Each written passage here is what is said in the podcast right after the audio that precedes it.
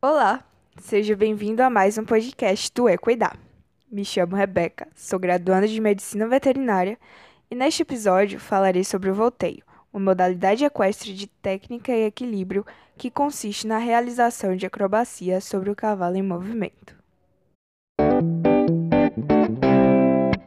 Na história da equitação e do desenvolvimento da humanidade, a origem do volteio está relacionada à necessidade no militar de subir e descer do cavalo sem a ajuda das mãos, uma vez que em combate era necessário carregar escudo e espada. Com o tempo, os movimentos ganharam suavidade e precisão, e hoje a estética e a harmonia também são características muito valorizadas no volteio artístico. Nessa modalidade, o esportista não conduz o cavalo e faz exercícios de ginástica sobre o animal com ele em movimento. Desta forma, o cavaleiro passa a ser chamado de volteador. E, além do volteador e do cavalo, há a pessoa que guia o cavalo, que é chamada de longa. Durante a prática, o volteador faz acrobacia sobre o lombo do cavalo enquanto ele é mantido no galope.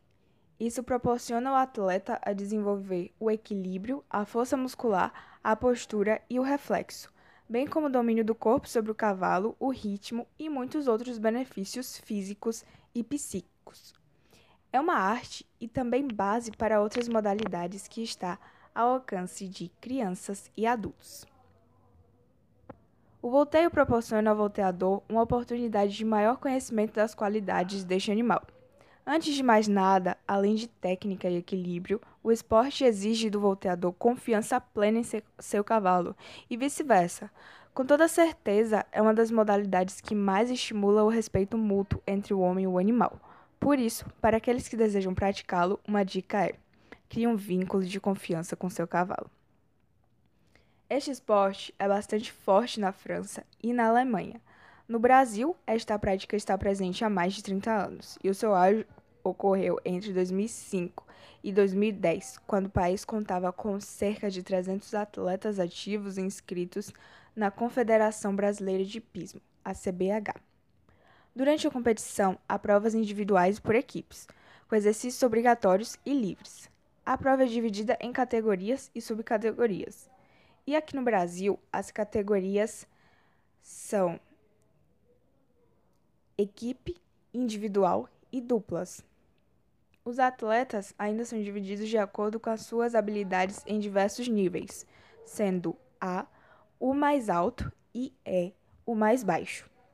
A competição dos níveis A, B e C são feitas inteiramente ao galope, enquanto nos níveis D e D partes são feitas ao passo, diferente das competições internacionais que todos os percursos são feitos a galope. E segundo a CBH, o volteio não contempla raças de cavalo específicas. No entanto, é recomendada a adoção de cavalos mais altos, fortes e necessariamente calmos. Como o cavalo ele deve suportar até três pessoas, essas características são imprescindíveis. No Brasil, a raça mais utilizada é o brasileiro de pismo, mas no exterior, as raças alemãs como Hanover e Holsteiner são as mais usuais.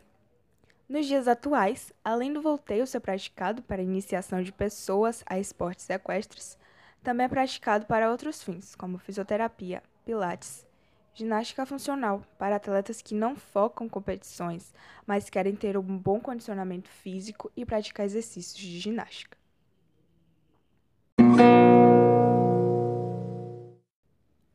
E ficamos por aqui com o episódio que hoje abordou sobre esta prática incrível que é o volteio. Fiquem bem e até a próxima!